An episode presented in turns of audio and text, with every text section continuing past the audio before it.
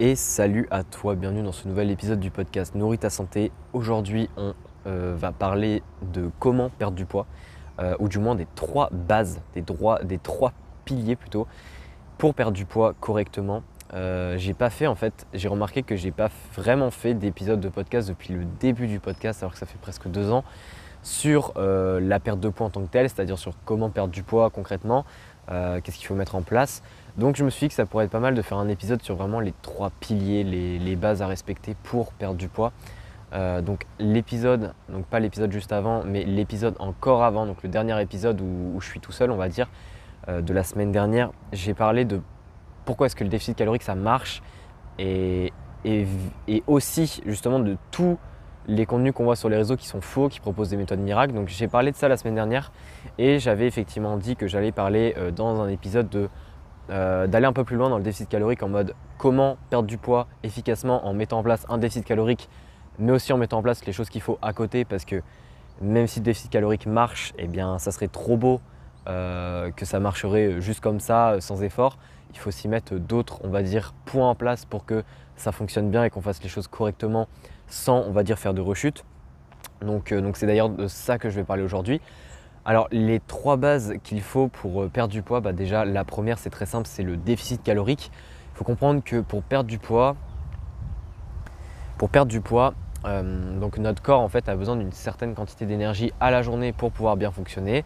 Donc que ce soit aussi bien pour survivre, c'est-à-dire les dépenses de base du corps, donc euh, pour, pour que nos organes fonctionnent bien correctement, même si on est au repos, etc. pour la digestion, bref, pour toutes ces choses-là. Donc on a besoin d'énergie pour ça. On a également besoin d'énergie pour euh, subvenir aux besoins de toutes les dépenses qu'on fait dans la journée. Donc que ce soit les dépenses en tant qu'activité physique, c'est-à-dire euh, la marche, monter les escaliers, blablabla. Donc euh, ce qu'on appelle le NEAT, donc Non-Exercise Activity Thermogenesis. Et puis également pour le sport, donc, qui fait aussi partie de l'activité physique. donc le sport, c'est-à-dire bah, musculation, course à pied, escalade, etc. etc voilà. Et enfin, on a aussi besoin de, euh, pour d'autres euh, fonctionnements, mais là ça rentre plus dans le métabolisme encore une fois, tout ce qui est euh, thermorégulation, tout ce qui est, tout ce qui est TEF, c'est-à-dire Thermic Effect of Food, donc ça c'est vraiment lié à la digestion. Bref, on a besoin d'énergie à la journée. Et évidemment, pour subvenir aux besoins, à tous ces besoins en énergie chaque jour, il faut qu'on mange. Donc c'est-à-dire qu'il y a donc ce qu'on appelle la balance énergétique en nutrition, il y a la balance énergétique qui est la différence ou du moins la comparaison entre ce qu'on consomme à la journée, donc ce qu'on a besoin dans la journée pour pouvoir bien fonctionner, donc tout ce que je viens d'expliquer, par rapport à ce qu'on consomme dans la journée, enfin du moins j'aurais dû dire ce qu'on dépense dans la journée dans le premier cas et ce qu'on consomme dans la journée via l'alimentation pour justement combler nos besoins et combler nos dépenses. Donc ça c'est la balance énergétique. En fait pour perdre du poids c'est très simple à comprendre. Pour perdre du poids, et c'est ce qu'on appelle le déficit calorique du coup, il faut tout simplement dépenser, c'est-à-dire euh, tout ce qui est activité physique, euh, tout ce qui est euh, métabolisme, etc. Il faut dépenser plus d'énergie que ce que l'on consomme via l'alimentation. Si on en consomme autant, c'est-à-dire on dépense autant qu'on consomme, on est ce qu'on appelle en maintenance calorique. Et si on consomme plus que ce que l'on dépense, on est ce qu'on appelle en surplus calorique.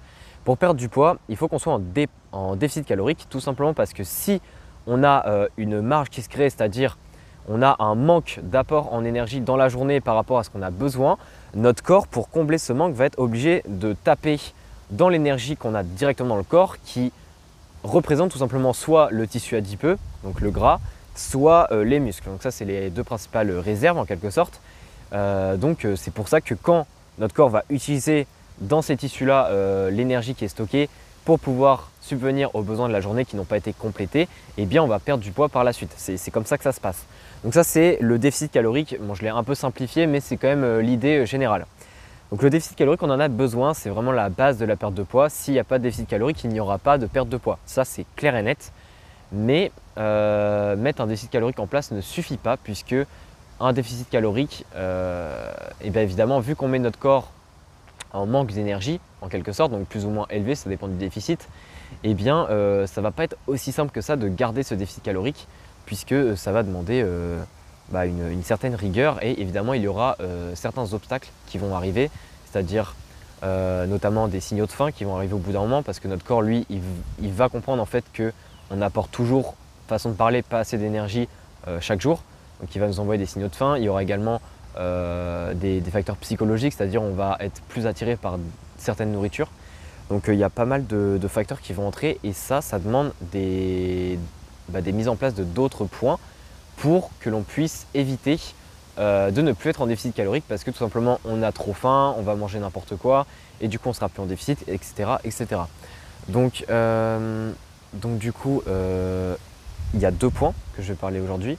Donc il y a un premier point, c'est ce qu'on appelle le, bah, tout simplement le plaisir. Donc ça c'est plutôt tout ce qui est adhérence à l'alimentation. Donc, et puis le deuxième point que je vais parler après, c'est tout ce qui est ajustement.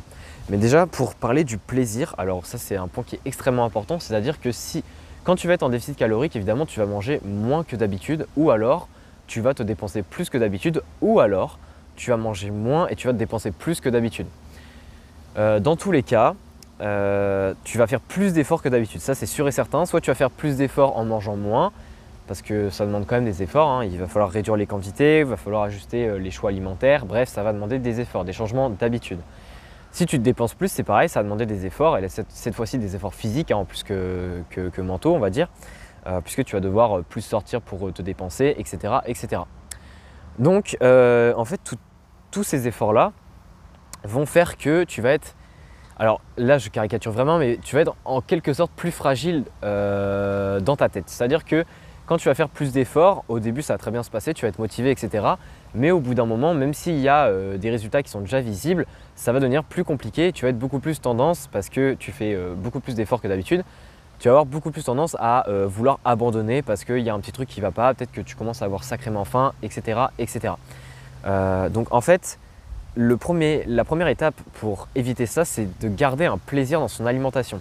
Ça, c'est super important parce que vu que, comme je l'ai dit, tu risques de moins manger pour être en déficit calorique, et eh bien vu que tu vas moins manger que d'habitude, tu vas avoir une sensation de manque un petit peu en mode euh, j'ai pas ce que j'ai l'habitude d'avoir. Et ça, il faut que tu absolument que tu gardes une notion de plaisir dans ton alimentation pour éviter que ça aille impacter ton mental et que tu euh, craques ou que tu te mettes à manger beaucoup plus parce que tu n'y arrives pas, c'est trop dur, tu te restreins trop, il n'y a aucun plaisir, tu manges que des légumes, blablabla. Donc quand je dis euh, plaisir, le but c'est pas de, manger euh, tout et n'importe quoi toute la journée. Le but c'est de trouver un peu son équilibre personnel en mode oui euh, j'aime bien manger ça dans la journée parce que c'est un aliment que j'aime bien.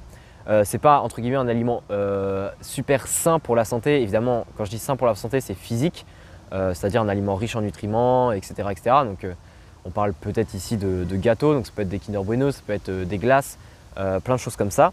Certes, oui, c'est pas super sain en quelque sorte, mais c'est en fait c'est bon pour la santé dans le sens où ça va te permettre de durer dans ton déficit calorique parce que euh, tu auras cette notion de plaisir qui restera dans ton alimentation et ça te permettra donc d'être en meilleure santé puisque ça t'aidera à perdre du poids correctement à long terme et donc à euh, améliorer que ce soit des symptômes, à améliorer que ce soit ton apparence par rapport à tes objectifs, etc. etc. Donc ça c'est la notion de plaisir. Euh, la notion de plaisir peut être... en fait la notion de plaisir est quand même individuelle, c'est-à-dire que déjà un aliment peut être un plaisir pour quelqu'un mais pas pour un autre. Euh, donc on a chacun nos, on va dire nos aliments plaisir un peu. On a chacun nos propres goûts, nos propres préférences. Mais il y a aussi le côté organisation du plaisir, c'est-à-dire qu'il y a des personnes qui préfèrent manger, euh, on va dire, des petits plaisirs tous les jours. Euh, et après ça se passe très bien. Ou alors il y a des personnes qui, ça leur dérange pas, on va dire, de, manger assez strict la semaine et le week-end, tout en restant bien sûr contrôlé, sinon ça n'a pas d'intérêt de manger beaucoup plus de plaisir, de faire des repas un peu plaisir, etc. le week-end pour euh, justement euh, garder euh, une, notion de plaisir dans l'alimentation et pour durer sur le long terme. Donc ça vraiment c'est une, stratégie individuelle mais dans tous les cas la notion de plaisir doit être respectée et peu importe comment on la respecte, il faut la respecter. Sinon tu ne pourras pas durer plusieurs semaines. ça sera forcément compliqué au bout de 2-3 semaines je pense. Après ça, ça dépend de la tolérance des gens. Euh, ça dépend aussi de la conviction euh, par rapport à tes objectifs. Mais voilà, dans tous les cas, ça c'est le deuxième point ultra important à respecter. Et du coup, euh, comme je l'ai un petit peu expliqué avant, effectivement, quand on est en perte de poids, hein, même si on a cette notion de plaisir, on, garde un plaisir dans l'alimentation, etc., il y a toujours ce côté où plus on avance dans la perte de poids, plus ça va durer et plus il va y avoir d'obstacles. Donc ça va être notamment les signaux de faim, ça va être également les, les on va dire, les, problèmes de tolérance euh, d'un point de vue euh, social, euh, parce que généralement quand on se restreint un peu plus en nourriture, quand on fait attention à ce qu'on mange pour être en déficit, eh bien tout ce qui est repas de famille, repas avec des amis, etc., c'est beaucoup plus compliqué. ou alors parfois on est obligé de trop se restreindre et du coup c'est compliqué mentalement de tolérer ça à long terme. Donc en fait pour tous ces points-là, le, point clé en fait qu'il faut mettre en place pour en quelque sorte euh, ne pas être confronté à ça, c'est tout simplement l'ajustement, être capable d'ajuster son alimentation. C'est-à-dire que quand tu mets en place un déficit calorique, euh, il ne faut pas te dire qu'une fois qu'il est mis en place, euh, une fois que tu as mis ta stratégie en place pour la première semaine, pour la deuxième semaine, il ne faut pas te dire que la stratégie sera la même, que tous les paramètres que tu viens de mettre en place seront les mêmes tout au long de la perte de poids. En fait, il faut comprendre que plus tu vas avancer, plus tu vas être en déficit sur plusieurs semaines et plus ton corps va, euh, on va dire, te saouler en quelque sorte. C'est-à-dire que, mais c'est totalement normal, hein, il va, il va t'envoyer plus de signaux de faim parce que tu as perdu du poids, tu as perdu du poids et le corps, par, on va dire, instinct de survie, va se dire mais c'est pas bien là, je perds du poids, euh, après je vais, euh, bah, il y a cette notion de survie. Hein. Donc je perds beaucoup de poids, il faut absolument que je mette mes signaux de faim en place pour que je remange plus et pour que je regagne du poids, etc. etc. Donc il y aura en fait cette faim euh, qu'il va falloir combattre. Hein. c'est surtout ça qui, est compliqué. Euh, cette notion de faim à, combattre. Et en fait, tu peux pas, avec exactement la même alimentation, c'est-à-dire euh, les mêmes repas, les mêmes quantités, etc., de la première semaine de ta perte de poids, tu ne peux pas utiliser en fait cette semaine-là pour la sixième semaine de ta perte de poids. Parce que la première semaine de déficit, elle est très simple parce que tes signaux de faim ne sont pas vraiment stimulés ou quoi, tu commences à peine à perdre du poids.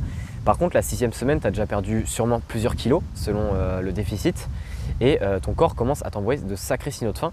Et du coup, pour, on va dire, combattre ces signaux de faim, il va falloir que tu manges plus en volume. Pas plus en calories, parce qu'évidemment, si tu manges plus en calories, tu seras plus en déficit, donc là, euh, ça n'a pas d'intérêt, mais plus en volume, c'est-à-dire que tu changes les proportions de tes aliments dans ta journée, que tu peut-être un petit peu régules l'heure à laquelle tu prends certains de tes repas, pour que la, faim soit mieux régulée tout au long de la journée. Bref, il y a plein de choses à ajuster et ça, tu es obligé de le faire pendant une perte de poids. C'est-à-dire que tu ne peux pas te permettre de dire ok, euh, je commence ma perte de poids, je, reste comme ça pendant les 6 ou 8 semaines de perte de poids.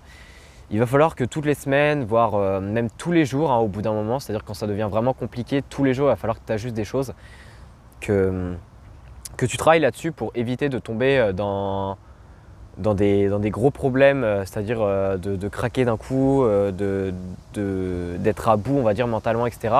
Il va falloir que tu joues là-dessus pour justement pouvoir perdre du poids à long terme. Donc je pense avoir fait le tour des, trois points.